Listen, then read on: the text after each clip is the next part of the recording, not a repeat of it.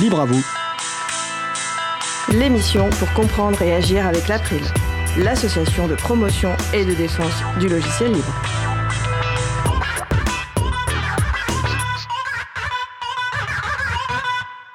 Bonjour à toutes, bonjour à tous. Mastodon, le réseau social libre et décentralisé. C'est le sujet principal de l'émission du jour. Avec également au programme la chronique d'Antanac avec Isabelle Carrère sur le réseau Réfis, Réemploi francilien et informatique solidaire. Et également la chronique de Jean-Christophe Becquet qui nous parlera de philoxime, l'éthique et la philo-politique expliquée avec des gifs et des animaux rigolos. Soyez les bienvenus pour cette nouvelle édition de Libre à vous, l'émission qui vous raconte les libertés informatiques, proposée par l'April, l'association de promotion et de défense du logiciel libre. Je suis Frédéric Couchet, le délégué général de l'April. Le site web de l'émission est libreavou.org. Vous pouvez y trouver une page consacrée à l'émission du jour avec tous les liens et références utiles et également les moyens de nous contacter. N'hésitez pas à nous faire des retours ou nous poser toutes questions. Nous sommes mardi 22 novembre 2022, nous diffusons en direct, mais vous écoutez peut-être une rediffusion ou un podcast.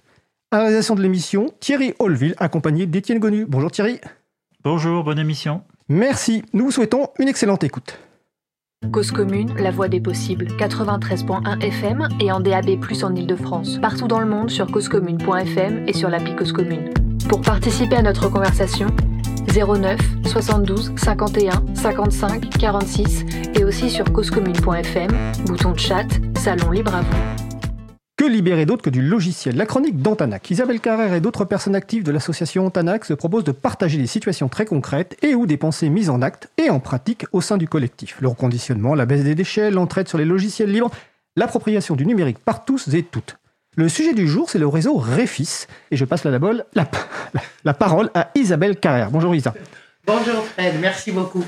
Alors oui, le, réseau Réfis, on en a déjà parlé, je crois, dans plusieurs euh, chroniques d'Antanac, dans cette émission à laquelle nous sommes vraiment définitivement heureux de participer. Le, le Réfis, donc, c'est un réseau de reconditionneurs en Île-de-France, hein, parce qu'on peut pas, voilà, on peut pas s'occuper de tout le territoire national, mais en tout cas, l'idée était de se mettre ensemble à plusieurs pour pouvoir à la fois faire des, des partages d'expériences, de pratiques, et puis aussi euh, se soutenir sur les besoins de matériel que nous pourrions avoir les uns, les unes et les autres. Et alors là, je suis très contente parce qu'aujourd'hui, il y a Zelda qui est d'accord, qui a été d'accord pour participer à cette critique avec moi et qui est au téléphone avec nous. Bonjour Zelda. Bonjour Isabelle. Ça va bien? Oui, merci. Bon, c'est super. Alors, euh, ben, je te laisse présenter un petit peu la structure euh, dont tu es la présidente et qui, euh, voilà, qui fait partie donc du Commentanac du, du réseau Réfis. Donc, je suis Zelda Beignet, présidente de l'EVS Necker Falguière. L'EVS, c'est Espace de vie sociale, qui est une politique de la CAF. Qui, Il y en a une quarantaine dans tout Paris et ce sont des mini-centres sociaux, donc euh, comme un peu les maisons de quartier aussi. Euh, nous sommes là pour accompagner les habitants en leur proposant du soutien scolaire, des ateliers cuisine, ateliers jardinage, des sorties et bien sûr aussi de mettre en place les projets qu'ils ont envie de se réaliser. Et le numérique également qui pose euh, un certain problème, notamment pour les seniors et nous faisons partie du dispositif de la ville de Paris qui est Senior Connecté, donc euh, pour aider euh, dans nos ateliers à, au cas par cas pour les seniors en difficulté. Et on fait aussi le pass numérique qui est aussi euh, un essai pilotage pour accompagner les personnes en RSA dans leur démarche administrative accompagnée numériquement. Voilà, c'est ça. Donc c'est aussi là-dessus qu'on s'est effectivement euh, rencontrés, retrouvés, parce que plusieurs des structures du REFIS sont en accompagnement, en soutien, chacune avec sa façon et son, ses, choix à la fois politiques et de, et de mise en œuvre. Et, euh, mais effectivement, c'est des sujets sur lesquels on est tous amenés à beaucoup réfléchir sur euh, qu'est-ce qui se passe dans la société et quels sont tous ceux qui sont exclus petit à petit ou, ou en continu de, de ces voilà, des actes administratifs et même des éléments euh, culturels ou autres, hein, l'ensemble du numérique euh, au sens large dans la société. Et puis alors du coup, il y a le matériel. Il y a le matériel et aussi j'ai oublié de signaler que nous sommes la seule structure dans le 15e mm. à faire aussi une formation pour le logiciel libre mm-hmm. parce que c'est moins onéreux pour euh, notre public, nos usagers Et donc nous récupérons des ordinateurs. Et grâce au réseau Réfis aussi qui, qui nous en procure et je tiens ici à, à le remercier, et nous les reconditionnons. Et après nous les donnons ou prêtons plutôt à des personnes qui sont en difficulté. Et quand ils auront trouvé du travail ou une position plus stable financièrement, ils nous amènent l'ordinateur qu'on avait reconditionné et prêté. Et pour ceci nous signons donc euh, une charte. Et nous récupérons ainsi euh, les ordinateurs pour encore les redistribuer à d'autres qui sont dans le besoin. Hum, D'accord, vous êtes uniquement sur le prêt, vous. Vous faites pas du don. Vous êtes pas. Il y a aucun moment où tu. c'est- en fait un don à longue durée. Oui, c'est ça. C'est-à-dire que si les gens ne le rapportent pas, c'est qu'ils en ont encore besoin Non, et donc ils le conservent. C'est ça. Ouais. Ok, d'accord. Oui. Tu dis prêt, mais en fait, oui, d'accord. Ok. Nous, on, on a beaucoup, euh, on aime beaucoup à, à Antanac euh, la notion de droit d'usage. J'imagine que c'est un peu ça dont vous parlez aussi, vous. Oui, oui, oui, oui, tout à fait. C'est ça. Donc, co- continuer à considérer à la fois et les logiciels, les systèmes d'exploitation libres, mais aussi le matériel comme des biens communs qui peuvent être, euh, voilà, euh, fournis euh, à, à des personnes au fur et à mesure de leurs besoins. Et puis, euh, ça tourne, quoi. Tout à fait. Ok.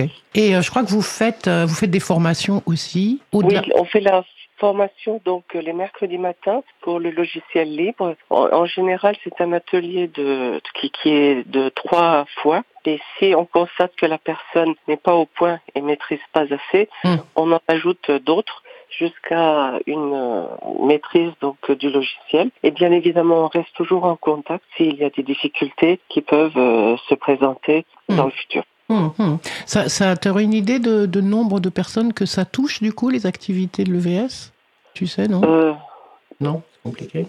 C'est- non, c'est pas compliqué. J'ai, pas les chiffres de temps, mais euh, en ce qui concerne par exemple les seniors connectés, nous avons euh, en une année entre 90 et 120 personnes qui changent. Donc Mm, euh, voilà.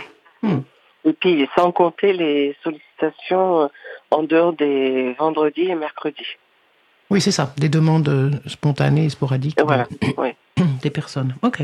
Et alors, vous, vous êtes, parce que nous, en Danac, donc, euh, sur les, à peu près les mêmes, euh, les mêmes activités, on est majoritairement euh, des personnes qui agissent bénévolement, à part les écrivains numériques publics. Euh, de votre côté, EVS, par contre, du coup, il y a des financements CAF et il y a des salaires.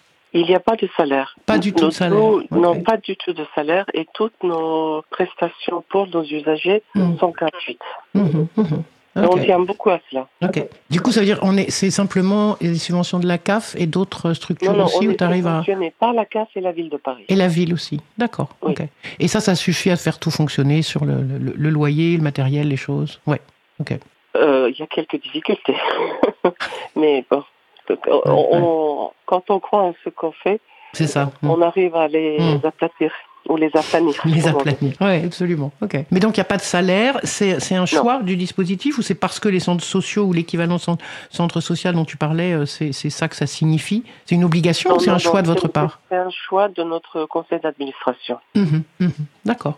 Et pour autant, donc, a- vous arrivez à ce qu'il y ait suffisamment de personnes pour assurer l'ensemble des, des Oui, opérations on est une petite euh, douzaine de bénévoles.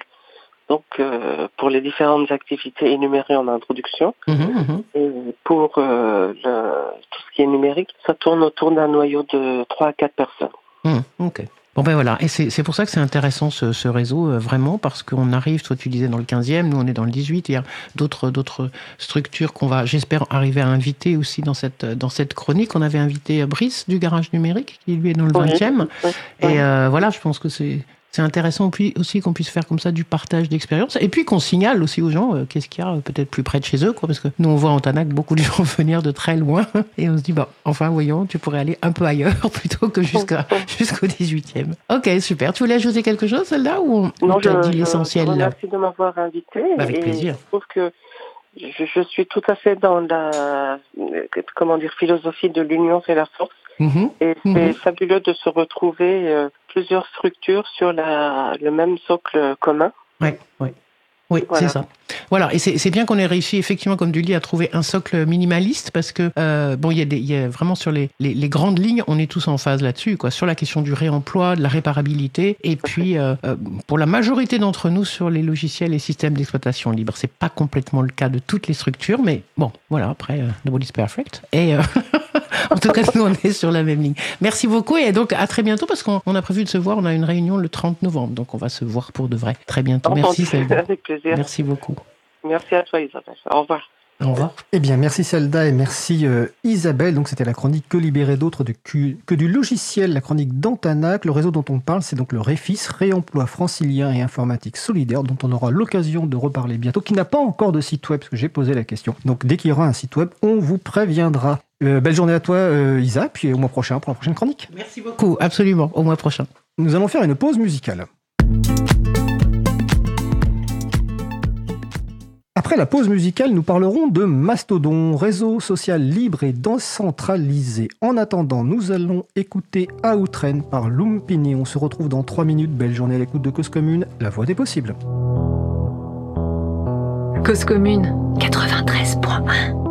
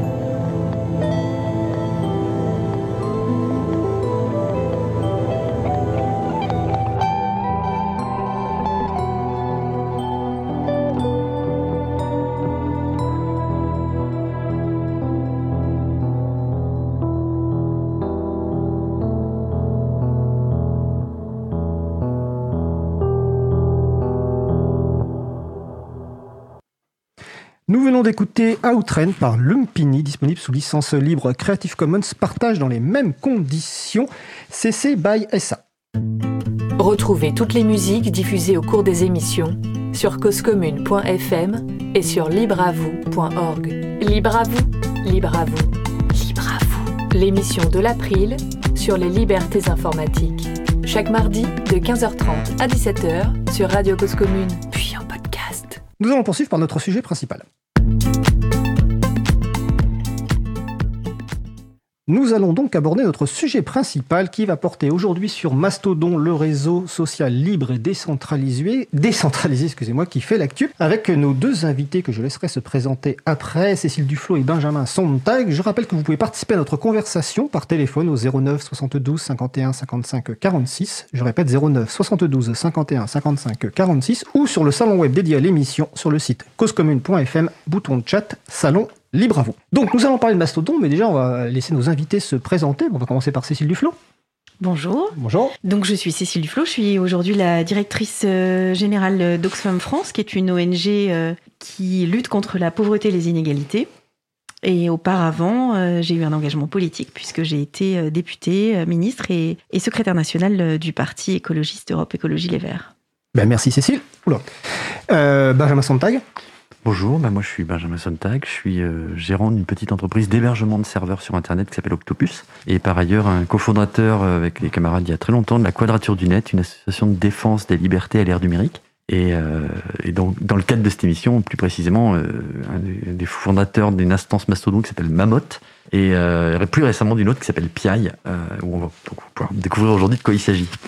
Exactement, on va en parler tout à l'heure. Alors pourquoi ça fait l'actu? Ça fait l'actu parce que euh, notamment il y a un certain rachat qui a été fait par un milliardaire américain Elon Musk de Twitter. Alors peut-être que tout le monde ne suit pas à la fois ce qu'est Twitter et les activités euh, récentes sur Twitter. Donc la première question, mais qui va être assez rapide, je précise tout de suite, parce que le but n'est pas de parler de tous les problèmes posés par Twitter, mais c'est un peu d'expliquer, bon, quels sont les problèmes généraux posés par Twitter? Voilà, globalement, euh, les lister. Et qu'est-ce qui fait que tout d'un coup, avec le rachat d'Elon Musk, quelque part, ça a entraîné finalement un questionnement encore plus important et donc la création, l'arrivée de personnes sur Mastodon dont on présentera, dont on parlera après. Qui veut commencer? Cécile mais si moi je commence, je vais commencer par dire les choses bien de Twitter en fait. Eh ben, commence par dire des choses bien, voilà. parce que euh, moi j'ai fait partie des gens qui ont eu un compte Twitter très tôt, en 2008, parce que j'étais entourée par des jeunes qui étaient très attentifs aux nouveaux réseaux sociaux et au départ j'étais très grognon. Je comprenais pas comment ça marchait, je voyais pas du tout l'intérêt de faire un message en quelques dizaines de caractères. Je crois que ça, ça permettait pas de parler de politique, enfin je voyais pas du tout l'intérêt jusqu'au jour où j'ai fait une blague.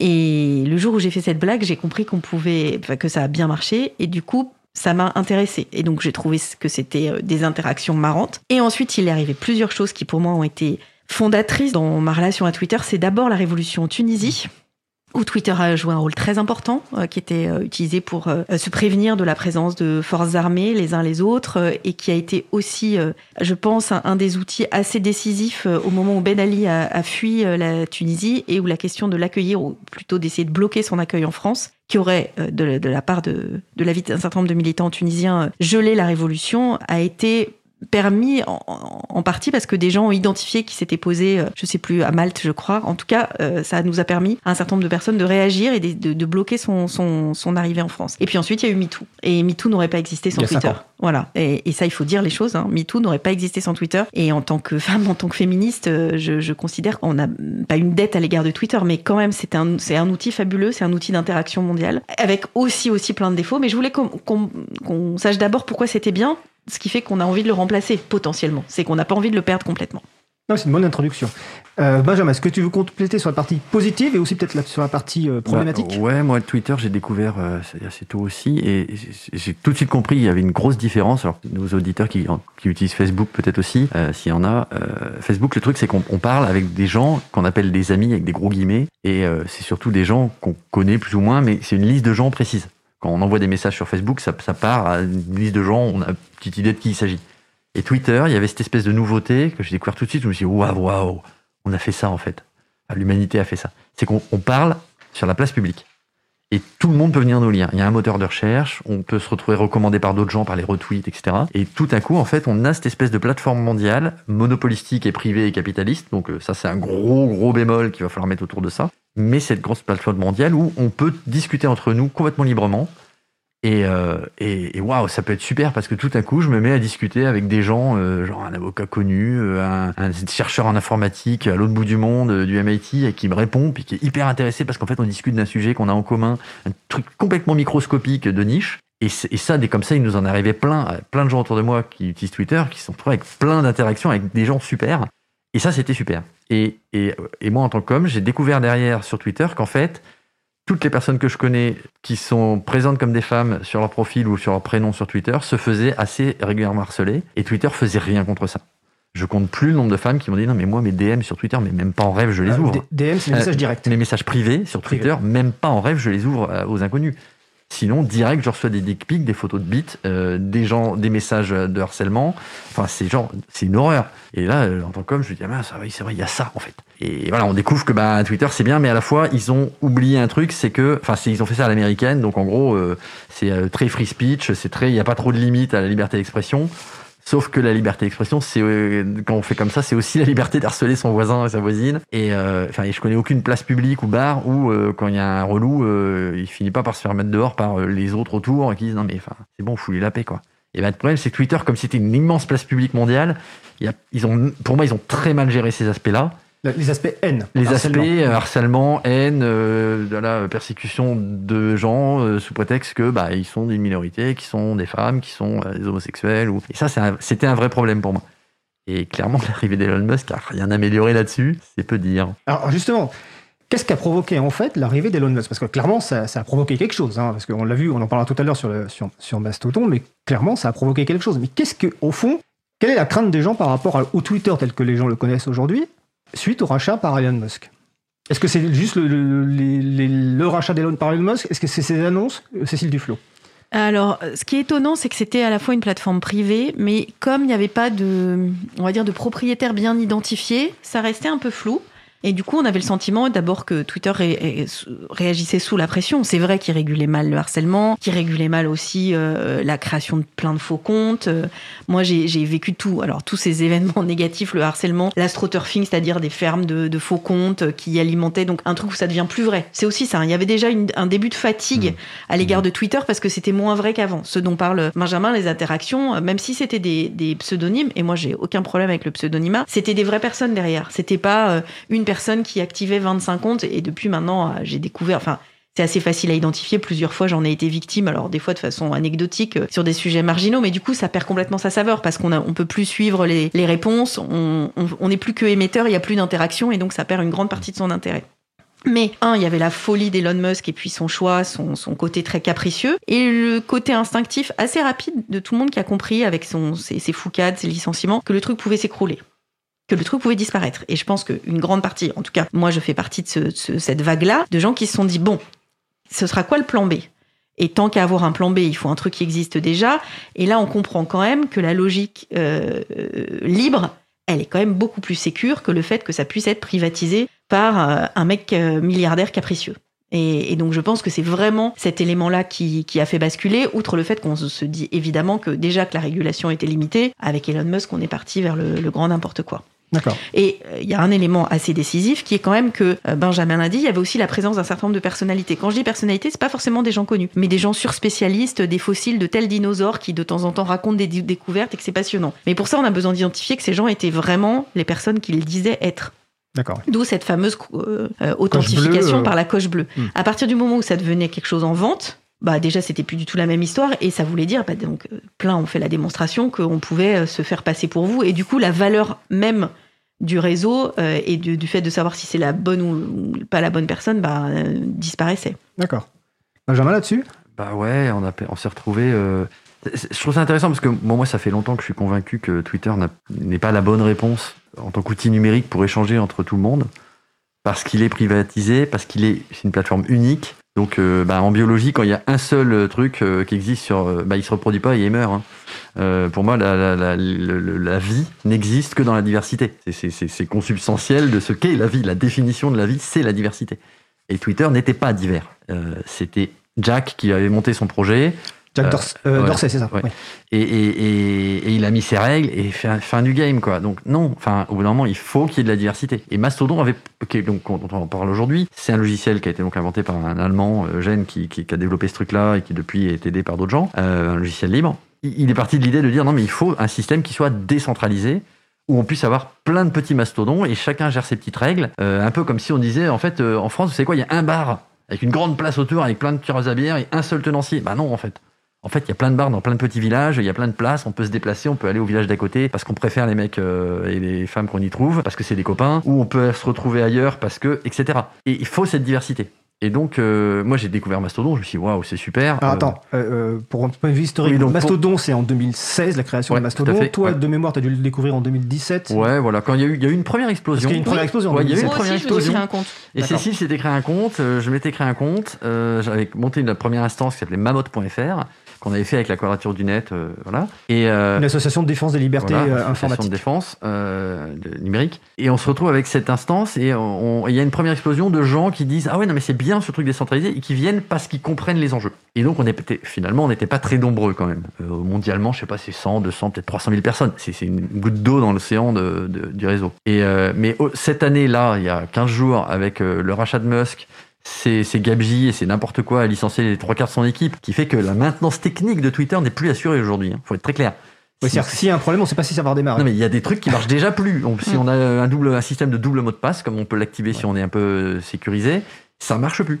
Si on a les gens qui font de la pub sur Twitter, il y en a qui se barrent parce qu'en fait, ils disent nos outils de, de diffusion de pub ne marchent plus. Ils sont en train de casser les, le, nerf de la guerre financière de Twitter. Donc, euh, ça, ça c'est en train de partir en quenouille à vitesse grand V. Et en fait, donc, à suite à ça, les gens ont fait comme Cécile, ils se sont dit, ah, c'est quoi euh, Ouais, mais attendez, il faut un plan B. Et moi, j'ai vu ça dans ma communauté, euh, notamment la, cybersécurité informatique. Il y a toute une communauté de gens avec qui j'ai discuté sur Twitter, et on est plein, on se connaît que via Twitter.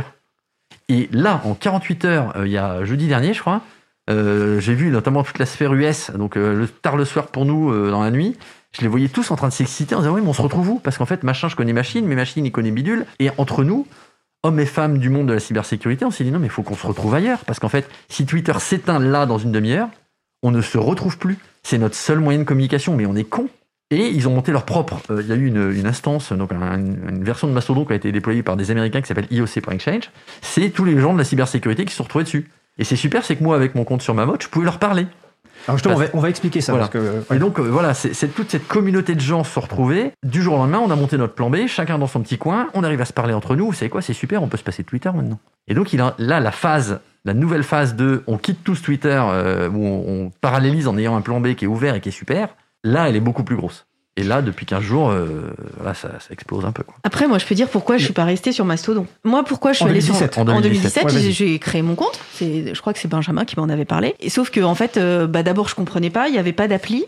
Moi, je fais partie des gens qui sont politiquement très convaincus du libre, très ouvertes à la question mais je suis je, je, parle pas couramment le Python ou le tout ça là. Je, Python c'est un langage de programmation. Voilà, c'est ça. J'ai j'ai programmé un ordinateur euh, quand j'avais 12 ans, c'était un, TO7 et ça a jamais été mon truc. Et je conçois qu'il y a plein de gens euh, que face à un écran noir, euh, ils mettent des deux points, des mots et tout ça et ils parlent à l'ordinateur. Moi, je fais pas du tout partie de ces gens-là et en plus, je sais que plein de gens n'osent pas le dire mais quand c'est pas assez simple et qu'ils y arrivent pas, ils osent pas demander parce qu'il y a un côté un peu snob. Et je le dis, hein, j'aime les libristes euh, d'amour et, pour toujours parce que je pense vraiment que c'est ultra stratégique de, connaître ce monde-là dans, le monde dans lequel on vit. Mais parfois, ils se rendent pas compte que ils parlent un langage qui est un langage évident pour eux, et, je le dis parce que ma petite sœur, on a été, on est grandi dans la, même famille, elle est très différente de moi. C'est pas un langage qui est compréhensible par beaucoup de gens. Donc il faut que ce soit facile d'accès. Donc moi, mon, combat à moi, c'est qu'on puisse à la fois dire c'est libre, mais c'est facile d'accès. Et donc Mastodon à l'époque, c'était compliqué. Je comprenais pas le truc des instances. En fait, on peut l'expliquer beaucoup plus simplement à plein de gens hein, cette histoire d'instances. Bah, tu je, je vais revenir. Mais Surtout, en fait, il y avait que des geeks qui parlaient de trucs de geeks avec la moitié des mots qui étaient du français mais que je comprenais pas. Donc, bah, au bout d'un très rapidement, je me suis sentie pas à ma place, en fait. Juste pas à ma place. Et donc, je suis repartie sur la pointe des pieds. Du coup, mon compte était sur je sais même pas quelle instance et, bref, il a disparu. Et là, ce qui s'est passé, c'est deux choses. Un, d'abord, il y a eu cette idée de bah oui, je, moi, je veux pas qu'on m'enlève cet outil. Les gens que je lis, euh, c'est pour moi une fenêtre ouverte sur le monde. J'ai une TL, comme on dit, c'est-à-dire la liste des gens que je suis, ultra diversifiée. J'apprends plein de choses chaque jour qui passe. Et, Twitter, c'est un peu comme une bibliothèque. C'est vrai que les gens disent on est sur Twitter, mais des fois quand je m'ennuie, j'y vais. Puis du coup, je clique sur un article que quelqu'un a envoyé, auquel j'aurais pas du tout pensé, dans un magazine que je connais pas ou, un, site que je connais pas, et j'apprends plein de choses. Et donc je me suis dit mince, je veux pas qu'on m'enlève ça. Et donc j'ai dit bon, je vais y retourner, je vais voir. Et en fait, en même temps qu'il y a eu cette volonté d'y aller, le travail avait continué et il y a un certain nombre de développeurs qui ont simplifié les choses et notamment créé des applis sur les téléphones portables qui sont en tout cas pour celles que j'ai sur mon iPhone de base aussi intuitives, simples et avec presque toutes les mêmes fonctionnalités que Twitter. Donc c'est ultra facile de changer. Avec une chose différente, c'est qu'effectivement, il y a une il y a une liste avec tous les gens qui sont abonnés à l'instance à laquelle je suis abonné. Donc, juste une instance, en fait, c'est la porte par laquelle vous rentrez dans le grand château. Mais ce qu'il faut dire, euh, Benjamin, c'est que les gens ont l'impression que si tu t'abonnes à une instance, tu vas rester dans ce cercle-là. Pas du tout. En fait, c'est ta porte pour rentrer et ensuite, c'est comme Twitter. Mais du coup, il y a une, je, lis je peux lire une liste en français de gens que je connais pas et que du coup, je peux aussi découvrir. Puisque c'est une instance francophone. Alors je précise que aux personnes qui sont sur le salon web, que tout à l'heure on donnera les noms des clients, euh, c'est prévu dans la deuxième partie de l'émission, on va évidemment euh, donner les informations. Là on va essayer de, bah, d'expliquer, même si Cécile a commencé à le faire, ce, qu'est Mastodon. Alors la partie la plus simple sans doute, c'est que c'est un logiciel libre. Peut-être Benjamin, est-ce que tu peux rappeler ce, qu'est un logiciel libre? Un logiciel libre, c'est un logiciel dont on a la recette de cuisine, c'est-à-dire qu'on peut voir comment il a été fabriqué. Euh, mais non seulement on a la liberté de voir comment il a été fabriqué, mais de prendre la recette de cuisine, la modifier et redistribuer des versions modifiées. Donc, euh, et c'est le tout librement, sans être obligé de euh, forcément donner une licence régulière au grand, au monopole américain en face. donc ça a plein d'avantages parce que ça permet, certes, surtout aux geeks et aux informaticiens, mais ça permet à tous ces gens-là, qui sont quand même très nombreux, d'échanger des recettes de cuisine, d'améliorer leurs recettes de cuisine et de construire ensemble plutôt que se construire les uns contre les autres, ce que font la plupart des, des autres humains quand ils font du logiciel non libre, dit propriétaire. Donc ça a quand même des super avantages. Euh, donc en effet, Mastodon c'est un logiciel libre. Donc ce qui est super, c'est que bah, d'entrée de jeu, ça a permis à plein de gens de venir aider à contribuer. Donc euh, Mastodon, quand c'est sorti, quelques mois après, il était traduit en 45 langues. Et genre comme ça, quoi. C'est super. Enfin, genre, il y a un côté, c'est magique. Et ça, et ça a rien coûté au, à l'auteur du logiciel, parce mm. qu'en fait, il y a juste un mec au Pakistan qui a dit non mais moi j'ai envie que ce soit euh, disponible en farsi. Euh, non en farsi, en, en, en, en Iran, il est disponible en farsi. En Pakistan, en il est en, pakistanais, je sais plus comment on dit, en, ourdou, je crois. Et il est disponible dans toutes ces langues-là. Il y a des Bretons qui l'ont traduit en breton. Enfin, c'est super. Et il y a plein de geeks qui ont pu contribuer à améliorer le logiciel, le rendre plus facile, plus ergonomique. Finalement, il y a eu des applis pour Android, pour iPhone. Euh, dont on parlait tout à l'heure. Donc ça, mm. c'est super. Donc ça permet cette espèce de, de vibrionnance d'écosystème complètement fou, où, tout se déploie vraiment de manière assez, euh, assez fantastique et libre. Donc si tu es que nous, on peut prendre Mastodon, faire une petite modification, et puis euh, on doit rien à personne en fait. donc typiquement, là, on reparlera de PI tout à l'heure. On a choisi une, une, une PI, c'est l'instance qu'on a montée avec Thibaut. on a choisi qu'il y ait une, une, un côté visuel qui soit autour, autour des oiseaux. Bah, le petit poutou quand il y a un nouveau message, c'est un cuicui, quoi. Et puis on n'a rien demandé à personne pour changer les fonctions de l'appli, Et le logo et la, tête que ça, etc. Ok, donc ça c'est très clair sur la partie libre. Euh, la partie qui est peut-être un peu plus difficile à comprendre pour les gens qui viennent de Twitter ou les gens même qui, découvrent Mastodon sans être passés sur Twitter, c'est que bon, Twitter, comme le disait tout à l'heure Cécile, il y a une seule porte d'entrée qui est twitter.com, euh, qui est gérée donc effectivement par une entreprise. Mastodon, il y a cette notion d'instance ou de serveur. Alors peut-être qu'on va commencer par euh, Cécile, qui a commencé un petit peu à expliquer ce que c'était les instances serveurs, mais toi, quand tu l'expliques bah, aux gens de, ton entourage, en fait Alors, j'explique en disant justement que euh, Mastodon et Twitter, c'est un gros château dans lequel il y a tout le monde qui peut rentrer. La différence, c'est que Twitter, il y a une seule porte et c'est celui qui possède la porte qui tient la clé. Donc, il peut décider qui rentre et qui rentre pas. Il peut aussi décider de fermer la porte et que plus personne rentre. En l'occurrence, c'est Elon Musk. Le château Mastodon, la différence, c'est qu'il y a plein de portes. Et donc, faut choisir la porte par laquelle on rentre. Ça fait deux choses une fois qu'on a choisi cette porte. C'est que notre porte à nous, elle peut choisir qu'elle veut pas que d'autres portes viennent. Typiquement, s'il y a euh, une porte qui est un serveur de gens euh, de l'extrême droite, euh, etc., elle peut dire bah ceux-là, en fait, ils viennent pas, on peut pas les voir quand on vient de notre porte. Donc, on peut être protégé de ça. Et puis, ça, ça crée aussi un lieu où, dans le porche de la porte, en fait, tu peux lire tous les gens qui passent par ta porte. Mais une fois que tu es dedans, bah, ça change strictement rien. Et du coup, ça veut dire aussi qu'il il y a personne qui peut décider de fermer ta porte. Mais tu peux être aussi protégé euh, de, gens qui arrivent par des portes euh, euh, différentes. Et tu peux choisir si tu veux être dans une porte où en fait c'est que des spécialistes de la tech qui viennent et que du coup bah, dans le Porsche bah, t'entends des discussions autour de la tech, une porte qui parle français, une porte qui parle breton. Et voilà. Donc c'est ça qui est particulier à comprendre, c'est qu'il faut choisir simplement la porte par laquelle on rentre. Ensuite, sur les fonctionnalités, on fait des messages un peu plus longs que sur euh, Twitter. C'est 500 caractères. Voilà. Euh, on peut les euh, re...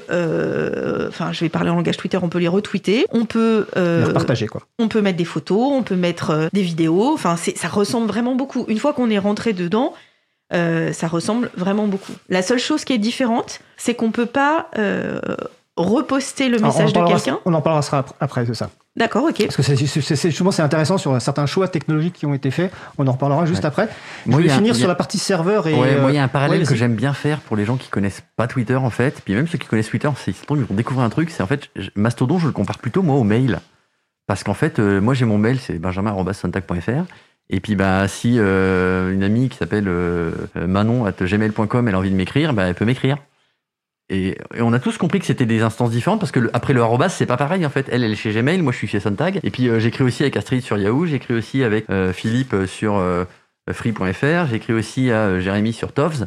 Et en fait on s'écrit entre nous et en fait on s'est jamais posé la question. Ouais mais là c'est là. Alors il y a une différence. la seule différence avec Mastodon c'est qu'en fait Mastodon c'est comme si on avait un mail mais par défaut, quand on poste un message, c'est juste un message posté à tout le monde en fait. C'est public, par Donc, défaut. C'est Voilà. le mail avec en plus le fait que quand on se pose pas de questions, en fait, le message qu'on envoie, il est envoyé à tout le monde. Et c'est super parce que ça veut dire qu'on peut s'envoyer des messages entre nous, s'envoyer des messages à destination d'organisations, de groupes d'utilisateurs, de, de listes de personnes, des gens qui nous suivent, ou que les gens, que, euh, que, que ces trois personnes-là à qui on veut parler avec des messages privés. Mais si on met personne, en fait, c'est tout le monde. Tout le monde reçoit nos messages. Et après, ça veut dire que derrière, en tant qu'humanité, il faut qu'on apprenne à ce que ça veut dire que d'envoyer des messages à tout le monde. Et là, il y a, c'est un grand pouvoir, hein, c'est un grand pouvoir, mais c'est aussi une grande responsabilité. Voilà, ça, ça, on va en parler justement un, un- un petit peu après parce que euh, on va continuer à défiler la partie purement technique. Alors, je- euh, j'explique juste, euh, comme vous voyez pas sur l'écran, que sur le salon web, on, on vous félicite pour vos, vos comparaisons et notamment sur sur celle du courriel, etc. Euh, donc, ce que tu disais, oui, sur Cé- Cécile, sur, on va continuer un petit peu sur la partie technique. Bon, au niveau des messages, effectivement. On peut poster des messages de 500 caractères maximum, on peut mettre des images, etc. Il y a quand même des choses qui sont un petit peu différentes. Donc, avant de parler de la partie euh, de ce qui n'est pas possible, Peut-être expliquer ces deux d'un point de vue graphique. On a les messages euh, qui sont envoyés par les personnes abo- abonnées sans algorithme. Ça, c'est peut-être important peut-être à expliquer. Alors ça, je suis pas d'accord parce que tout le monde croit que Twitter c'est un algorithme. Moi, depuis toujours, Oui, il faut appuyer sur le. il faut appuyer sur voilà. voir les derniers tweets et on peut avoir euh, Twitter sans algorithme, ce qui n'est pas possible pour Facebook. Je suis pas une spécialiste, mais j'ai compris ça. Alors que pour Twitter, si on a Twitter avec les derniers messages, ce que j'ai toujours choisi, parce que c'est chiant en fait qu'ils choisissent pour toi, bah en fait c'est exactement comme Mastodon. Alors, on va juste préciser effectivement que par défaut sur Twitter, il y a l'algorithme, et sinon en appuyant, je sais plus sur quel. Voir les derniers tweets. étoile Voir les derniers tweets, ouais. on peut avoir effectivement la frise chronologique. Exactement. Donc par, Mastodon, c'est par défaut, mais surtout ce qui est intéressant en plus de ça, c'est qu'il y a deux fils différents, qui est le fil de l'instance locale et le fil de l'instance, euh, le, le fil global. Est-ce que Ah, il y en a pouvez- trois même. Il y en a trois. Il y a le fil. Et il y a les notifications aussi. y ouais. Et- il y a- en fait, il y a le fil par défaut. C'est les, gens, les gens dont on souhaite voir les messages de manière active. On s'est inscrit. On s'est inscrit gens à leur compte. les gens qu'on suit. Les gens qu'on suit. lui, elle, elle et lui. En, en Twitter langage, c'est la TL. C'est la TL, La la frise Voilà. chronologique. C'est les gens auxquels je suis abonné. Donc ceux-là, je veux savoir leur message. Ça, c'est la première. Moi, c'est ce qui m'intéresse le plus. C'est les gens que j'aime, que, Mm. que j'ai découvert. Je me suis dit, ok, lui, je veux la suivre, elle, je veux la suivre. Et je vois Parce que tu les as choisis, et Parce c'est pas que je les ai choisis. te les affiche C'est pas un place. algorithme et je vois les derniers messages d'abord. Ensuite, il y a les messages de notification, c'est les gens qui me répondent ou qui retweetent mes tweets ou qui, euh, enfin, qui mes poètes et qui les reforward et qui les retransmettent à d'autres gens. Donc ça, c'est les notifications. Il y a ensuite là ce que t'appelles la timeline, ce qu'on appelle la timeline locale, donc voilà, les messages locaux. En gros, c'est tous les messages postés par tous les usagers, postés en public, par tous les utilisateurs et utilisatrices de l'instance sur laquelle je suis. Donc c'est là où le cho- le choix de la porte d'entrée est un peu important parce que si on a envie d'aller voir si on, est dans une communauté qui a une couleur particulière, politique, technique, industrielle, artisanale, euh, j'en sais rien, euh, gamer, j'en sais rien, peu importe, bah, les messages de la timeline locale, ils vont être très dans cette couleur. Et en effet, la première expérience de Cécile à l'époque, c'était très des geeks, donc c'était un peu bizarre. Et la timeline fédérée, là c'est encore, le, là c'est World Company, là c'est le monde entier, c'est tous les messages postés publiquement par tous les usagers De toutes les instances. de la time, de l'instance locale et de toutes les, et, qui- et qui sont et qui ont des, des abonnés sur, le- Sur les autres instances sur les autres instances qu'on voit quoi. Voilà. Et donc ça c'est quelque chose de beaucoup plus verbeux, beaucoup plus bavard, beaucoup plus versatile. Et là on peut voir un peu tout et n'importe quoi. Et d'ailleurs, Alors, si on- juste, si- je viens de recevoir, parce que du coup, je regarde euh, le message d'un Suisse sur Mastodon qui dit en fait, pour un Suisse, c'est très simple, c'est comme la Suisse. Donc en fait, il y a euh, les messages que t'envoient les gens auxquels tu t'es abonné. Ensuite, il y a les messages de ton canton. Et ensuite, il y a les messages de toute la Suisse. Et c'est vrai que nous, on n'a pas du tout, euh, on n'est pas dans un pays qui a la culture de la fédération, mais je pense que pour les gens qui ont une culture de fédération, c'est très simple de, cons- de- de- d'être partie de, de, de faire partie de deux choses. Et moi, je trouve ça super, en fait, euh, le côté instance, c'est que la liste, en l'occurrence Piaille, puisque mon compte est sur Piaille, elle est en plus francophone, donc elle est facile à, à lire, parce qu'il manque euh, l'option euh, traduction automatique. Ça, vraiment, ça a changé la vie sur Twitter, parce que moi, je suis des gens euh, coréens et japonais, euh, donc euh, ça, c'est pas possible de les traduire. Sinon, et donc, bah, comme ça, tu découvres des nouvelles personnes. Je voudrais juste dire que pour plein de gens qui arrivent sur Mastodon, s'il y a des gens qui nous écoutent, ils disent mais je connais personne. Alors pour info, quand on arrivé sur Twitter, on connaissait personne. C'est pour ça qu'il y avait ce qu'on appelait les Follow Friday, où en fait tous les vendredis, les gens envoyaient des messages avec la liste des gens qu'ils connaissaient pour dire vous pouvez les suivre, ils sont intéressants pour ci et pour ça. Et du coup, moi maintenant, comme ça fait un moment que je suis arrivée sur Mastodon, euh, enfin un moment, c'est une semaine hein, ou dix jours, Une c'est ça dizaine de jours, ouais. Ouais. Mais que du coup, je suis devenue une sorte de, de, de, de boussole pour un certain nombre de gens. C'est assez rigolo d'ailleurs comme statut. Et il y a plein de personnes qui m'ont envoyé des messages pour me dire qu'ils vont regarder les gens que je suis ou les gens qui me suivent pour retrouver les gens qui suivaient sur Twitter. Donc ça fait une sorte de boîte. Et donc c'est aussi un des moyens. C'est mais et, donc moi ça me fait marrer. C'est exactement ce qu'on faisait au début de Twitter. Donc ça ressemble quand même beaucoup beaucoup. Sauf que c'est plus durable. Ça dépend pas d'Elon Musk. Et surtout surtout surtout le but n'est pas de gagner de l'argent Donc de faire de la pub, c'est ça aussi l'élément ultra chouette du libre, c'est qu'on se dit bah, tranquillement, on va rester à faire de la conversation, on va pas se retrouver otage de pub, de, du fait qu'on va utiliser nos données ou qu'on va regarder les tweets qu'on a likés ou pas pour nous envoyer telle ou telle pub. C'est aussi ça qui change tout. Et ça, c'est le, la grande différence entre euh, le libre et je le redis, et c'est pour ça que je suis très reconnaissante, c'est que ça, ça marche parce qu'il y a des gens qui font ça bénévolement, juste parce qu'ils aiment bien. Et heureusement qu'ils existent. Et c'est très bien. Après, il y a plein de modèles économiques différents. Hein. Il y a des instances qui font appel aux dons pour ah bah payer le matos. Il y a des instances qui disent, bah nous, c'est parce que bah, euh, PI, typiquement, euh, l'instance que Thibaut a montée euh, il y a 15 jours, c'est ma mon entreprise. On a dit, ouais, bah c'est quoi, on te file du matos, gratos, pour l'instant. On verra plus tard, parce qu'il y avait une urgence d'accueillir les tweetos perdus. Et on s'est dit, on ouvre une instance gratuitement. C'est mon entreprise qui offre le matériel. Euh, pro bono. Et puis, euh, puis l'administration technique et puis euh, la modération, on fait ça avec des bénévoles et des gens autour de nous. Et puis on verra, vous voyez. Et puis ça tombe, dans 15 jours, ce sera organisé en association un peu structe, avec une gouvernance, etc. Chacun fait un peu son modèle. Il y a des entreprises qui donnent des, qui mettent à disposition des, instances mastodons pour d'autres professionnels pour qu'ils discutent entre eux, etc. En fait, le modèle que auquel ça m'a fait penser, c'est un peu comme Wikipédia en fait, parce que moi je me souviens au début de Wikipédia, on disait ce truc ça peut pas marcher ça peut pas reposer sur tout le monde, forcément les gens vont bidouiller, etc. Mais quand on atteint une sorte de masse critique, finalement, moi je le sais parce que a, j'ai une page qui a souvent été attaquée, entre guillemets. En fait, il y a des sortes de patrouilleurs, tu sais pas d'où ils sont, et ça reste pas plus de 45 secondes.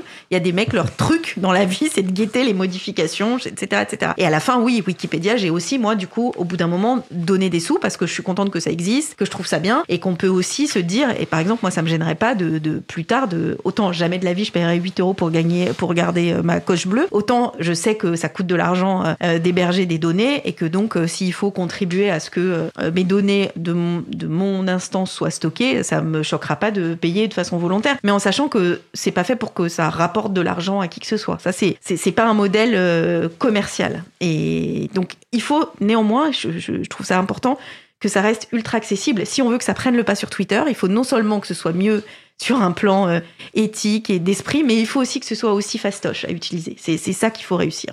Écoutez, on va faire une petite euh, pause musicale courte. Nous allons écouter Un fantôme dans la maison par Odysseus. On se retrouve dans 1 minute 40. Belle journée à l'écoute de Cause Commune, la voix des possibles. Il y a Dracula dans le beau salon. Cause Commune, 93 biscuits. Il y a une sorcière qui tricote derrière. Y a un squelette qui met mes baskets. Y a un fantôme dans la maison. Y a Dracula dans le beau salon.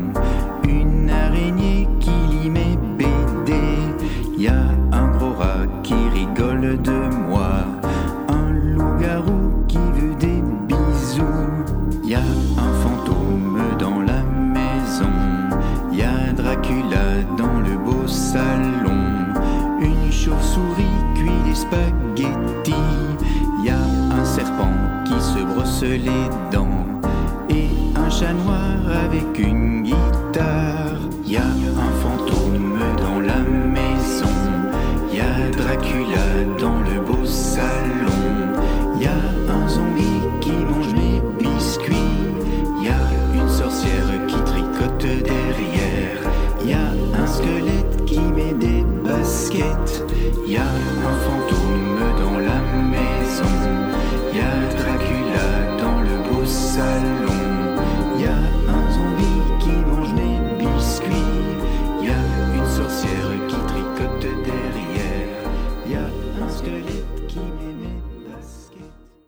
Nous venons d'écouter Un fantôme dans la maison par Odysseus, disponible sous licence art libre.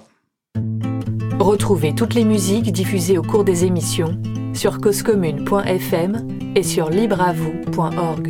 Libre à vous, libre à vous, libre à vous. L'émission de l'April sur les libertés informatiques. Chaque mardi de 15h30 à 17h sur Radio Cause Commune.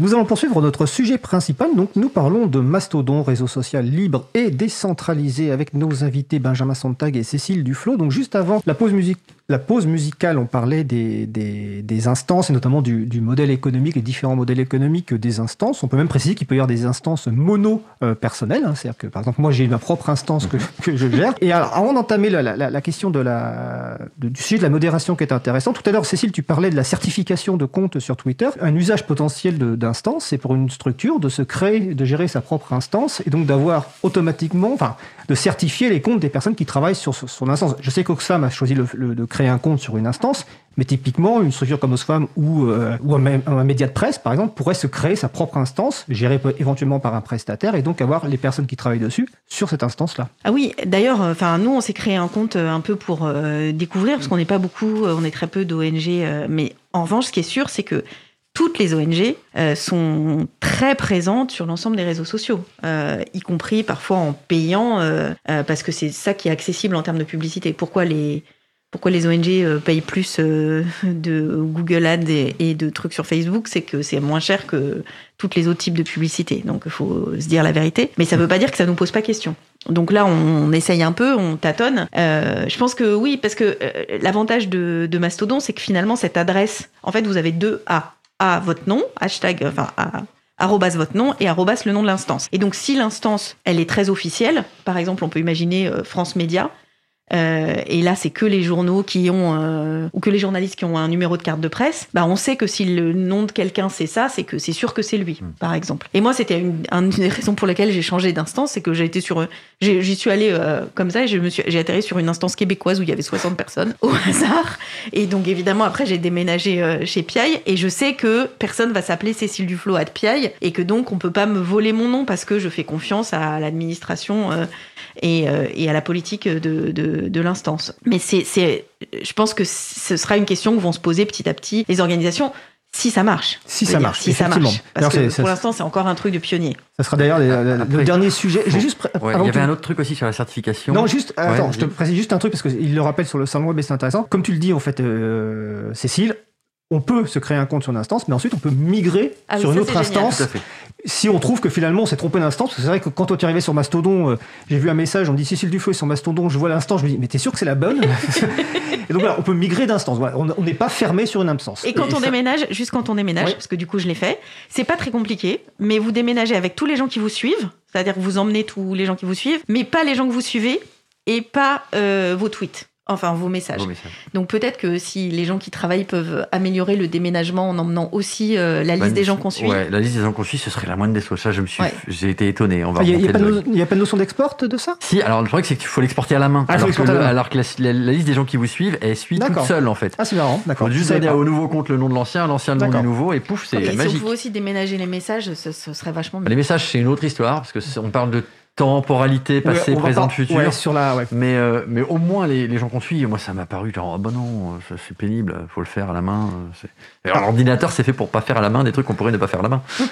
Euh, tu voulais ajouter quelque chose Ouais, les, la certification. Alors, il ouais. y a des gens qui sont amusés avec une petite coche verte, qui est juste un emoji euh, coche verte ou coche bleue euh, à la fin de leur login. Donc, Cécile, on s'est amusé à ça, moi aussi. Enfin, bon, on peut l'enlever. C'est pas la question, ça veut rien dire. C'est juste un emoji qu'on met à la fin de son nom. Donc, faut pas, faut pas croire si on voit un emoji sapin de Noël ouais. à la fin du nom que c'est le Père Noël. Hein, ça marche pas. Par contre, il y a un truc qu'on peut faire, et ça, c'est à la portée de n'importe qui. Euh, si vous avez un site web, que vous êtes une organisation, genre une entreprise euh, ou un particulier qui a un blog, vous pouvez, en faisant une petite modification sur le code de la page web de votre site, montrer quel, dire quel est votre compte sur Mastodon.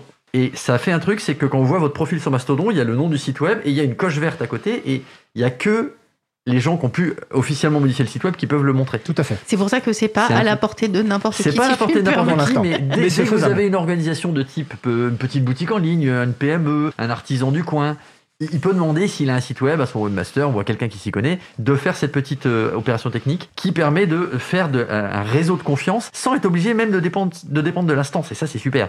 Ça veut dire que vous n'êtes pas obligé d'être sur l'instance lesartisansducoin.fr avec des gens qui valident que vous êtes des artisans pour pouvoir dire bah, c'est moi l'artisan euh, qui fait du soufflage sur... c'est moi la, la, souffleuse sur verre que tout le monde connaît qui est à tel site c'est bien mon compte Mastodon et l'air de rien je devrais peut-être pas dire ça publiquement mais moi qui peux être confronté à ça, je suis moyen convaincu parce que il y a quelqu'un qui crée un compte euh, Cécile Duflo, euh, qui crée un, un, site internet euh, www.cécileduflo.eu par exemple, ou je sais oui. pas quoi. Il est rempli comme si c'était le mien et puis ensuite il certifie. Enfin voilà, c'est. Alors ça c'est ça c'est ça rejoint ce qu'on dit tout le temps sur les enjeux du numérique. Dans le numérique, il se passe la même chose que dans la vraie vie. il y a des gens qui peuvent se faire passer pour toi à, divers endroits. Euh, au bout d'un moment, c'est le droit qui rentre en branle, quoi. Ou euh, les hébergeurs qui ont dit non, mais vous êtes gentil, vous hébergez un truc qui est manifestement une usurpation d'identité. vous êtes, c'est manifestement illégal. Si vous n'êtes pas au courant, faites quelque chose, quoi. et après, il y, a des enjeux qui sont plus ou moins forts et plus ou moins. La, la clé, c'est les humains. C'est-à-dire que ça marche s'il y a des humains derrière. Euh, c'est-à-dire que bah, on a un mail qui on peut écrire à PI en disant euh, là, euh, il y a quelqu'un qui vient de faire un, compte, mais c'est pas moi. Alors justement, on va parler de la modération juste après, mais j'ai une petite question, Cécile, justement. Toi, tu viens, toi, tu es une femme militante, ex-responsable politique, donc tu coches beaucoup de cases pour subir de la haine, des harcèlements. Tu viens d'arriver sur, sur Mastodon. Ces premiers pas, donc ça une dizaine de jours, quinzaine de jours, comment ça se passe? Est-ce que Comment il accueille en fait euh Alors c'était marrant, au début les gens ils doutaient, ils croyaient pas que c'était vrai. Donc il y avait plein de gens qui en gros me posaient des questions. Ensuite c'était on va dire globalement plutôt amical, mais quand même un peu donneur de leçons. Tu devrais pas faire comme ci ou comme ça. Ou en fait, tu sais quoi, c'est pas l'esprit de mettre la coche bleue, alors que moi je le fais parce que je sais que les gens qui vont arriver, ils vont se dire c'est lequel le vrai compte de Cécile Duflo et que c'est ça le code pour des gens qui sont complètement néophytes. Je m'en fous complètement de. Moi j'ai eu ce truc bleu là sans jamais l'avoir demandé parce que ça fait très très très longtemps que, que j'étais sur Twitter. Euh, il y a eu globalement des gens sympas. J'ai senti quand même, et là je crois que c'est un peu dépassé le côté ah on était entre nous là. En gros s'il y a ah genre Duflo qui arrive ça va être tout de suite le bordel. on sait pas qu'on t'aime pas, mais tu vois, ça, c'est le signe que c'est plus chez nous, quoi. Il y avait un peu de ça, mais c'était plutôt globalement sympathique. Et par ailleurs, euh, moi, j'aime bien les pionniers. Je suis aussi une écologiste depuis 20 ans, et je trouve ça super chouette qu'il y ait des purs écologistes qui étaient déjà écologistes il y a 20 ans, mais ça suffit pas pour faire changer les choses. Donc, quand on fait un truc bien, c'est mieux si tout le monde s'en empare. Et je considère que ça fait partie euh, de ma mission, justement, de parler un peu les deux langues, de pouvoir dire faites en sorte quand même, parce que c'était compliqué au début, faites encore, euh, expliquer les choses simplement, simplement faites en sorte que ce soit, que ce soit accessible. Et je vois encore plein de gens sur Twitter qui, résistent, qui n'ont pas envie. Et moi, par exemple, il y a aussi des gens qui m'ont dit, ah bah maintenant que tu es là, euh, faut que tu te barres de Twitter. Et en fait, non, parce qu'il y a plein de gens qui regardent Twitter genre une fois toutes les trois semaines, ils sont pas forcément encore au courant. Il faut gérer les deux choses. Mais du coup, j'ai trouvé un gros plaisir, c'est que j'écris des choses sur euh, Mastodon que je n'écrirai plus sur Twitter parce que euh, le climat est pas du tout le même. Ah, ah, est-ce que tu as un exemple Du genre, j'ai écrit des trucs politiques que je n'écris plus sur Twitter parce que c'est trop public et que ça deviendrait un article parce qu'il y a des espèces de pigistes euh, qui font une sorte de pardon, il y a des pigistes qui font une sorte de veille et je fais un pauvre tweet et ça fait une ah sur Gala genre. Donc bon, c'est chiant. Et donc du coup, je me sens plus libre. Et puis parce que pour le coup, il y a possibilité d'avoir un peu de dialogue. Et ça, c'est intéressant. Ça m'a beaucoup manqué sur Twitter. Et je veux juste dire, parce qu'on n'en a pas parlé tout à l'heure, qu'il y a une fonctionnalité qui n'existe pas sur Mastodon, c'est ce qu'on appelle le RT, en citant le tweet, en disant euh, on le fait pas pour éviter le harcèlement. Et donc, je veux dire aux gens qui ont décidé ça que c'est pas du tout vrai. Moi, je me suis jamais fait harceler par des RT, je me suis fait harceler juste par des réponses à des messages. Et le seul truc qui, qui est capable de le bloquer, c'est justement le fait de fermer les réponses. Parce que c'est les réponses qui harcèlent et que ça, c'est tout à fait ouvert sur Mastodon. je pense qu'il y a une erreur là pour le coup d'appréciation de ce que ça signifie. D'accord. Alors justement, ça, ça, c'est un enjeu. Ouais, ça, je pense, c'est un enjeu qui. La modération. gère. Euh, il y a la modération, mais il y a surtout le fait que bah, Eugène, qui a développé Mastodon à l'époque, euh, il a été un peu tout seul. Aujourd'hui, il est à la tête d'une instance qui a un million d'utilisateurs. Je ne sais plus combien ils sont, 100 000, 200 000. Il y a des vraies responsabilités qui arrivent, et en fait, euh, il est encore un peu tout seul. Je crois qu'ils sont deux ou trois à gérer ça de manière un peu collégiale. Pour moi, ça pose des vrais problèmes. C'est là où le logiciel libre peut peut-être nous aider parce qu'on peut peut-être faire des, des forks, ce qu'on appelle, ou des, versions différentes de Mastodon. Et d'ailleurs, il y a déjà des logiciels différents de Mastodon qui ont des noms différents, qui, mettent en œuvre le même protocole qui s'appelle ActivityPub et, et ce qu'on appelle la diverse tous les protocoles techniques qui sont en dessous, mais qui sont pas Mastodon. Et donc c'est cool parce que ça permet qu'il y ait à nouveau une diversité, y compris dans la façon dont on utilise le logiciel, la façon dont on échange les messages, etc. Mais ça, ça, ça met à la tête d'une vraie responsabilité. Et aujourd'hui, Eugène, il a une vraie responsabilité notamment sur le respect du RGPD, sur la protection des données personnelles, parce qu'il y a des fonctions de Mastodon qui sont un petit peu borderline, euh, sur, euh, le fait de, réfléchir à euh, ce que ça signifie d'avoir des instances et pourquoi on met en œuvre telle ou telle fonction et pourquoi on ne le met pas en œuvre. Par exemple, ils ont fait le choix historiquement de ne pas avoir de moteur de recherche complet. Donc il n'y a pas de système où on peut chercher tous les messages sur Mastodon. et c'est fait exprès par Eugène qui a dit non, on veut pas de ça parce qu'en fait ça aide énormément le harcèlement. C'est peut-être un peu vrai, mais il a sorti ça de sa tête, si vous voulez. Il est, pas, il est tout seul à avoir réfléchi ce truc-là. Et même s'il y a plein de gens qui y ont réfléchi, c'est plein, c'est une toute petite nébuleuse de geeks et de gens autour de ces geeks qu'on dit ouais, ce serait peut-être une bonne idée. Alors ça prend vachement, ça part d'un bon sentiment de prendre soin, et ça je trouve ça super. Prendre soin des communautés, des usagers, des utilisateurs et utilisatrices du service. Mais je pense qu'il faut réouvrir le, le, dossier régulièrement pour se reposer la question de c'est quoi les fonctions qu'on veut garder et qu'on veut pas garder. Euh, et, là-dessus, ouais, il y a des vraies questions. peut-être faudrait poser la question. J'ai juste précisé, euh, parce qu'on a eu des remarques d'évoquer d'autres logiciels que, que, Mastodon. En 2023, on fera d'autres sujets sur le fait divers, les logiciels. Euh, là, c'est vraiment une première émission centrée sur Mastodon. Il faut rappeler qu'on est une, émission de radio, bande FM aussi, et donc il y a des gens qui découvrent totalement ça. Et donc, on parle déjà avant tout à ces gens-là, mais promis, en 2023, on parlera du fait divers et de tous les logiciels du fait divers. Vas-y, Cécile. Oui, j'allais dire en souriant, peut-être il faudrait parler avec des gens qui ont fait l'expérimentation du harcèlement de ce qui harcèle ou ce qui harcèle pas. Parce qu'en fait, c'est vrai qu'on peut, par exemple, cette idée de limiter les, les RT en commentaire, en fait, c'est hyper dommage parce qu'il y a plein de moments où tu as envie de, moi en tout cas, je l'ai beaucoup utilisé pour soutenir, pour euh, reprendre le message de quelqu'un en disant, et en plus, il y a ça et ça pour ajouter, pour faire écho. Pour soutenir. En mettant tes propres mots. En mettant tes propres mots, c'est mieux que de le, le renvoyer comme ça. Et c'est hyper frustrant, ça, de pas pouvoir le faire. Je trouve que c'est vraiment très dommage et ça n'enlèvera absolument pas la possibilité de harcèlement. Après, c'est vrai que le mood général ressemble quand même un peu à Twitter du début. Il faut dire aussi ça. Hein. C'est que Twitter, euh, en 2010, c'était pas du tout un lieu de harcèlement. Pas du tout, du tout. Euh, alors que moi, j'étais déjà une personnalité euh, publique assez connue. C'était vraiment hyper sympa l'ambiance. Et j'ai pourtant bloqué le premier compte sur Mastodon avant-hier. Ah, voilà. Alors, le temps passe vite et je sais qu'en plus vous avez rendez-vous après. On, va, je voudrais quand même qu'on apporte un petit peu quand même la modération et qu'ensuite on, aborde des conseils pratiques pour les gens qui s'y mettent de façon vraiment très très simple. Donc sur la modération, J'allais t'appeler Vinci. Ah, c'est son pseudo. Euh, ben, Benjamin, donc toi, tu, as, tu co-gères l'instance mamotte.fr de la Quadrature du Net, qui n'accepte plus de comptes aujourd'hui. Tu as créé récemment avec un, collègue Thibaut Piaille.fr, qui est une nouvelle instance qui a, je crois, j'ai regardé hier, 12 ou 13 000 comptes. Et donc une partie du travail, au-delà d'aspect technique, c'est la gestion de la modération. Comment ça se passe la gestion de la modération sur une instance Mastodon? Alors, euh, a priori, on est comme beaucoup d'instances, on est parti sur ce qu'on appelle la modération a posteriori. On ne va pas modérer les messages pour les diffuser si on veut. Les messages sont diffusés et des gens peuvent nous les signaler. Donc n'importe qui, usager local ou usager d'un autre serveur, peut nous dire ouais ce message de ton utilisateur ou ce message d'un utilisateur d'un autre serveur. Dans ce cas-là, c'est que un usager de chez nous qui nous le dit, pose problème. Et nous, on a défini un certain nombre de règles. Donc, euh, quand vous inscrivez sur le site, il, vous donne les règles en disant attention, les messages faisant l'apologie de la haine, euh, euh, racisme, antisémitisme, homophobie, etc. sont interdits. La pédopornographie est interdite parce qu'en fait, c'est la loi. C'est la loi en France et que même si c'est dessiné, c'est la loi en France.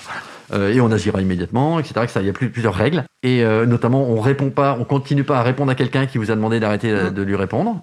et ça, c'est une règle auquel on va s'attacher parce qu'en fait, ça rentre dans le harcèlement. Le harcèlement est explicitement cité comme étant interdit, etc.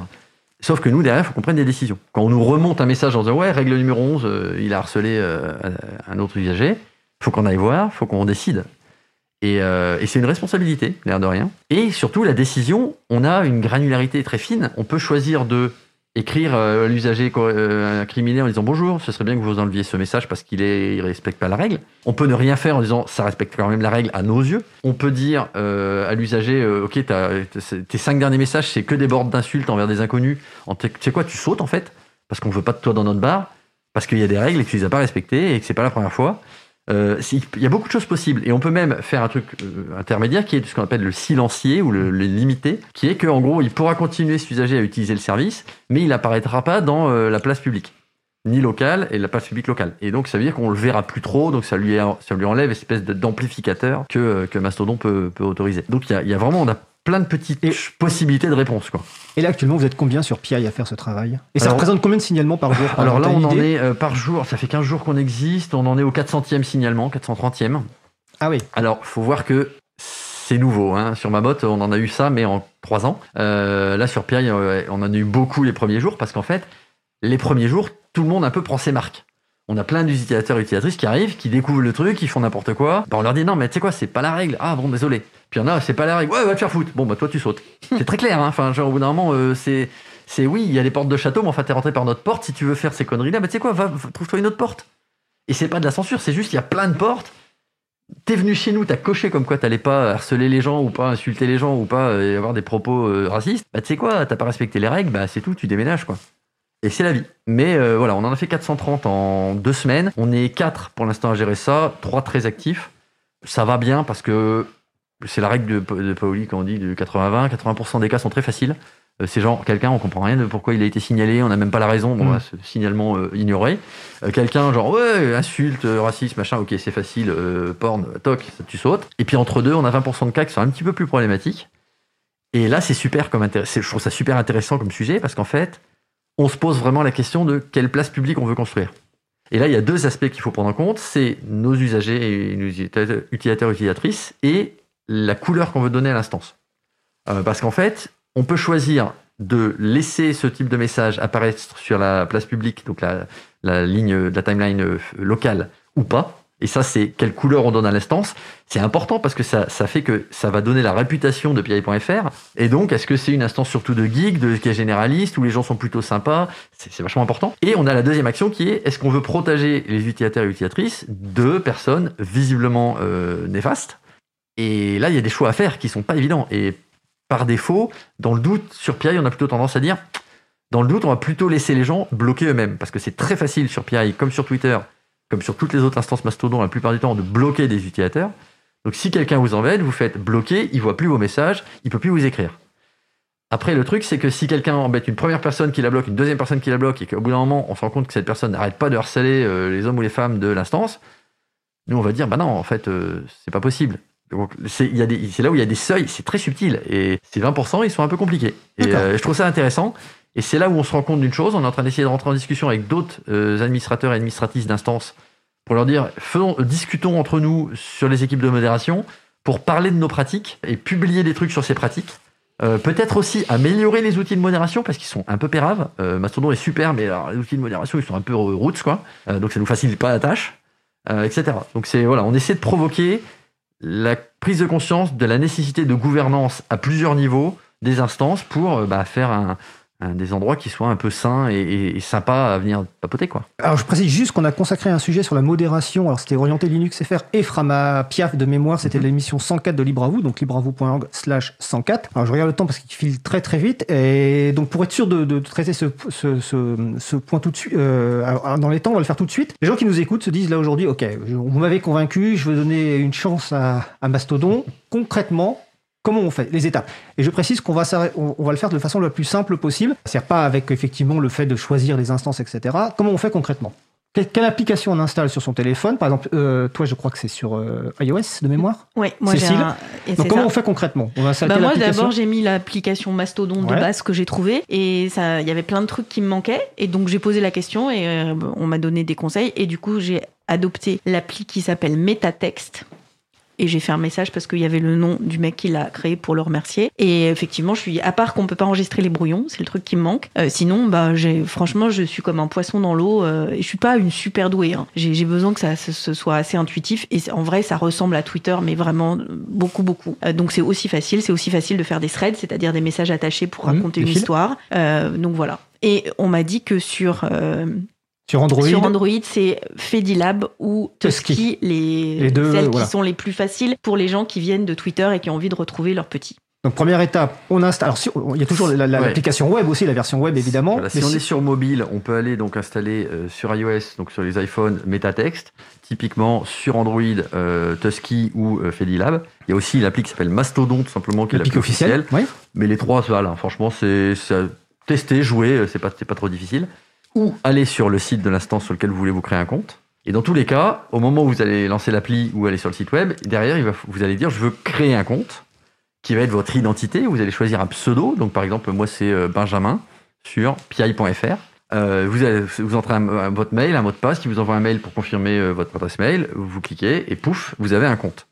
Donc, sachant que c'est à ce moment-là qu'il faut choisir l'instance. Alors justement, simplifions les choses pour les gens qui nous écoutent. Bah Quelle là- instance on leur conseille Ah bah, moi, je, vais- je je vais voter pour ma chapelle. Moi, je vous conseille d'aller sur pi.fr pour des raisons toutes simples. C'est que c'est une instance majoritairement francophone, dont la maintenance est assurée par des Français dont c'est le métier, des gens du, du monde de la gérance des serveurs. Euh, c'est une instance qui est partie pour être sur le temps long, parce que c'est important aussi de se dire est-ce que ces gens ont l'intention de garder ce truc-là des années? A priori, c'est notre, notre intention. Qui a une modération qui est relativement transparente pour l'instant, on essaie d'améliorer là-dessus, où les règles sont connues, pas de racisme, pas de harcèlement, euh, les trucs classiques, qui vont certes au-delà de ce que le droit français prévoit, mais euh, c'est comme dans tous les bars. Hein, je veux dire, au bout euh, le tenancier, si vous faites n'importe quoi, il vous fout dehors et personne n'a rien à dire en général dans le bar, ils sont plutôt contents. Euh, voilà. Et donc, euh, moi, je vous recommande d'aller sur pi.fr, p i a i 2 l e.fr. Là, vous pouvez cliquer sur créer un compte. Si vous êtes sur l'appli mobile, vous tapez pi.fr et il vous dit euh, créer un compte, vous mettez votre login mot de passe pareil, et, euh, ça vous, vous un compte sur cette instance que je vous recommande. Et après, si vraiment vous êtes un peu plus geek, bah, vous savez quoi, vous fouillez sur les réseaux euh, internet, les moteurs de recherche favoris, vous cherchez d'autres instances. Euh, Il y a éventuellement joinmastodon.org où vous pouvez trouver des listes d'instances plus thématiques euh, selon si vous êtes plutôt euh, certaines communautés, dans certaines langues, etc. Vous pouvez aller voir aussi. Ok. Euh, je précise qu'on a mis tous ces liens sur le site de l'émission sur libravou.org et qu'on encourage les gens effectivement qui voudraient découvrir à aller sur pi.fr parce qu'on a totalement effectivement confiance en l'équipe d'admin. D'ailleurs, le meilleur preuve, c'est que tu es là dans, l'émission. Alors, je sais que vous avez un, un rendez-vous après, donc on va passer directement à la dernière question parce que si la question perspective, sinon on prendrait un peu de temps. En deux minutes, chacun et chacune, quels sont les éléments que vous voudriez euh, faire passer essentiels aux personnes qui nous écoutent? Qui veut commencer? Sur le sujet. Sur le sujet. Benjamin. Bah, c'est comme sur le monde, le vrai monde. Donc, ayez pas peur. Et puis, si ça va pas, ayez pas peur à demander de l'aide. Venez discuter avec nous, c'est super. Moi, j'ai découvert déjà sur Mastodon récemment des super artisans, des gens qui, écrivent des bouquins, des gens qui font du jeu de rôle, enfin, des, des trucs, j'adore. Euh, y compris euh, les gens qui développent des logiciels que j'aime que j'aime beaucoup. On a même découvert des nouveaux logiciels, c'est c'est mon truc, qui sont super. Donc, venez, il y a plein de gens super. Euh, voilà, n'hésitez pas à appeler à l'aide s'il y a des trucs qui vous arrivent qui sont pas cool. Parce qu'en fait, euh, c'est vraiment une communauté qui a envie qu'on puisse rediscuter comme au début de Twitter. Euh, voilà, c'est viendez quoi. Ok. C'est cool. Cécile? Euh, moi, je trouve que c'est c'est quand même une, c'est une fenêtre sur le monde euh, ce, ce réseau. Alors, j'espère qu'il va se développer. En fait, moi, j'aimerais bien qu'il prenne la place de Twitter. Mais si j'ai bien compris, euh, Elon Musk veut transformer Twitter en banque. On aura un compte, on pourra acheter des trucs, vendre des trucs. Donc, c'est autre chose. Enfin, je veux dire, c'est c'est- et c'est moins sympa. Euh, j'ai aussi un compte sur Instagram. Euh, Une publication sur deux, c'est une pub. Et puis, d'ailleurs, quand c'est des publications par des gens, on sait pas s'ils sont payés ou pas. Là, pour le coup, l'avantage, c'est que c'est bah, c'est effectivement, c'est comme la vie, c'est plutôt libre, ouvert. Il y a des gens qui font des messages pour euh, identifier des objets euh, bizarres. Enfin, et il y a des super scientifiques, super solides sur des choses. Il y a euh, Mathilde Larère qui fait des threads pour raconter un événement historique. Enfin voilà, c'est moi j'aime, ça satisfait ma curiosité, ça satisfait aussi ma possibilité de communiquer directement avec les gens, d'échanger et puis de recevoir de recevoir des infos et de de, de de découvrir des choses que j'aurais pas eu l'idée de chercher. Et ça, c'est, ça me fait, ça me met sous les yeux des, des choses auxquelles j'aurais pas pensé. Donc, euh, c'est, c'est, quand on est curieux, c'est chouette. Écoutez, merci. Je vais en profiter, enfin, juste pour, parce que ça a été signalé tout, tout à l'heure sur le salon web, qu'il y a une grosse réactivité des, des personnes sur Mastodon qui étaient déjà présentes pour produire de la documentation, beaucoup de tutoriels, etc., d'accueil, etc. Et également, je voudrais euh, féliciter tous les admins de toutes les instances qui existaient déjà, et notamment saluer en particulier euh, Quentin Gibaud qui gère l'instance euh, de l'April. On a dû fermer les inscriptions parce que tout simplement on était un peu dépassé, mais toutes ces personnes ont été super réactives pour gérer l'arrivée en masse de milliers de comptes euh, qui était absolument pas prévu parce qu'on n'avait pas anticipé effectivement cette chose-là. Donc vraiment un, un- un merci- un grand, grand merci à toutes ces personnes. Et aussi également un grand merci à nos deux invités euh, parce que c'est un très grand plaisir de vous avoir avec deux profils différents. Voilà, c'était vraiment super. Merci. Et je le répète, en 2023, on consacrera plusieurs émissions à ce qu'on appelle le fait divers, qui est en- encore au-dessus de Mastodon avec plein de logiciels libres qui existent, qui communiquent entre eux, mais ça, ça sera en 2023, c'est prévu. Donc c'était euh, nos invités Cécile Duflo et Benjamin euh, Sontag. Euh, le sujet, donc, c'était Mastodon. Je vous souhaite une belle fin de journée. Merci. Merci À beaucoup. bientôt. Alors, on va passer une pause musicale. Après la pause musicale, nous entendrons la chronique de Jean-Christophe Becquet sur Philoxime, l'éthique et la philopolitique expliquée avec des gifs et des animaux rigolos. En attendant, nous allons écouter de Vague en Vague par Mescal 7. On se retrouve dans environ 3 minutes 30. Belle journée à l'écoute de Cause Commune, la voix des possibles.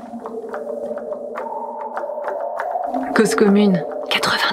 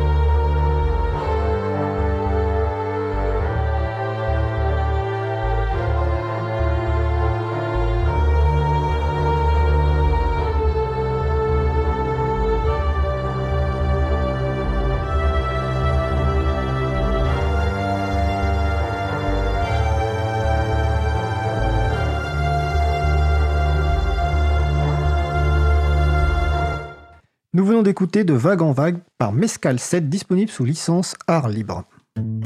Retrouvez toutes les musiques diffusées au cours des émissions sur causecommune.fm et sur libreavoue.org. Libre à vous, libre à vous, libre à vous. L'émission de l'April sur les libertés informatiques. Chaque mardi de 15h30 à 17h sur Radio Cause Commune, puis en podcast. Nous allons passer au sujet suivant.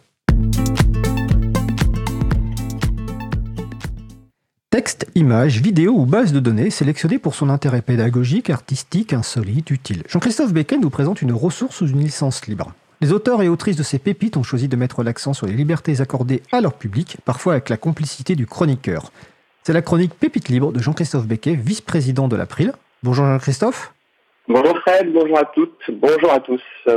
Donc le thème du jour, c'est Philoxime, l'éthique et la philo-politique expliquée avec des gifs et des animaux rigolos. Dans les coulisses de la chronique Pépite Libre pour la centième édition de Libre à vous, j'expliquais que je suis toujours à la recherche de nouvelles pépites. J'invite les auditeurs à participer en me proposant des auteurs et des ressources méconnues sous licence libre. C'est Isabella de l'April qui m'a fait connaître la pépite du jour. Elle-même la donnée d'Étienne. C'est dire comment on partage les bonnes choses à l'April. Un grand merci donc à tous les deux de m'avoir permis de découvrir Philoxime, la chaîne vidéo qui explique l'éthique et la philo-politique avec des gifs et des animaux rigolos. Philoxime est l'œuvre de Maxime Lambrecht, qui partage ses vidéos sous licence libre Creative Commons by. Maxime est chercheur et enseignant en éthique à l'Université catholique de Louvain en Belgique. Sa thèse de doctorat en droit portait sur droit d'auteur et ouverture de l'environnement numérique responsabilité sociale contre législation. Il n'est donc pas du tout surprenant que ces vidéos croisent régulièrement des sujets travaillés à l'April. C'est le cas notamment de celle intitulée à la forme interrogative Abolir la propriété intellectuelle? Le chercheur y questionne l'efficacité et les limites du droit d'auteur et des brevets. Vous l'aurez compris, Maxime est clairement engagé pour un plus grand partage des savoirs et fin connaisseur du monde du livre. D'ailleurs, sa chaîne est disponible sur une instance PeerTube. Emmanuel Reza expliquait dans Libre à vous en quoi PeerTube est plus respectueux de la vie privée de vos visiteurs, plus libre et même plus écologique. Je vous renvoie donc à sa chronique pour en savoir plus sur ce réseau de diffusion de vidéos décentralisé. Philoxime a opté pour Skepticon, une instance PeerTube dédiée à la zététique, à l'esprit critique et au scepticisme, de manière plus générale. J'ai toutefois pu constater quelques incohérences dans les mentions de licence. Par exemple, la vidéo Zoopolis, théorie politique des droits des animaux, est sous licence Creative Commons by sur YouTube et sous licence non libre Creative Commons by NC sur PeerTube. Maxime aborde sur sa chaîne Philoxime d'autres enjeux contemporains comme les changements climatiques, les pandémies, mais aussi des sujets surprenants comme les enjeux insoupçonnés du changement d'heure. On peut soutenir sa chaîne sur la plateforme française de financement participatif en ligne, Utip. Lorsqu'on lui demande quelle serait son utopie pour le temps présent, Maxime répond Une utopie qui m'interpelle particulièrement est celle d'une économie du partage ou collaborative issue du mouvement des logiciels libres qui vise à mettre en œuvre le potentiel émancipateur de la technologie pour transformer l'économie, afin de contribuer à une démocratisation de l'organisation du travail, ainsi qu'à une désaliénation du travail en se fondant sur des activités coopératives qui ont leur motivation intrinsèque. Beau projet, n'est-il pas? C'est une belle ambition en tout cas. Euh, alors je ne connais pas ces vidéos. Est-ce que de mémoire, tu te souviens à peu près de la durée des vidéos? Est-ce qu'il y a une durée standard? Ce sont des vidéos courtes, longues? Celles que j'ai écoutées, notamment les trois euh, qui traitent euh, des problématiques de propriété intellectuelle, droit d'auteur, brevet, font entre 20 et 25 minutes chacune. D'accord. Ah bah c'est très intéressant. Et il en a publié, et, il, tu sais s'il en publie toutes les semaines, tous les mois ou, euh, ou de façon aléatoire? Alors j'ai l'impression que c'est à rythme irrégulier. Aujourd'hui, je pense qu'on doit être autour d'une trentaine de vidéos. Euh, sur euh, des sujets variés. Et euh, voilà, les, les, sujets ont l'air de effectivement euh, s'adapter un petit peu euh, à l'actualité, comme lorsqu'il a traité des problématiques autour de la pandémie Covid-19 ou plus récemment sur la COP27. Donc voilà, j'ai l'impression qu'il se saisit des, des sujets d'actualité et des demandes de ses auditeurs aussi, puisqu'il il a publié une vidéo dans laquelle il répond en direct aux questions de ses auditeurs. Et parmi les questions, il y a euh, à quand une vidéo sur tel sujet, tel sujet, tel sujet. Et donc, euh, il, a, il a annoncé euh, pour quand il trouverait le temps des prochaines vidéos. D'accord. Donc que, nos auditeurs et auditrices n'hésitent pas à lui suggérer des, vidéos. Vous retrouverez les références hein, sur le site de l'émission libreavou.org. Donc ça concernait la chaîne Philoxime. Philoxime, c'est P-H-I-L-O-X-I ME. Et bien sûr, euh, Jean-Christophe, comme tu le disais, tu es toujours aussi euh, preneur de conseils de nouvelles pépites libres pour en parler dans une prochaine émission. Donc n'hésitez pas à envoyer un message via le site libreavou.org et on transmettra à Jean-Christophe. Est-ce que tu souhaites ajouter quelque chose? Avec grand plaisir, merci. Bah, écoute, euh, merci à toi et puis au mois prochain pour la dernière chronique de l'année 2022. Entendu, belle fin d'émission. Merci. Rendez-vous en décembre, au revoir. Au revoir. Alors nous approchons de la fin de l'émission, nous allons terminer par quelques annonces.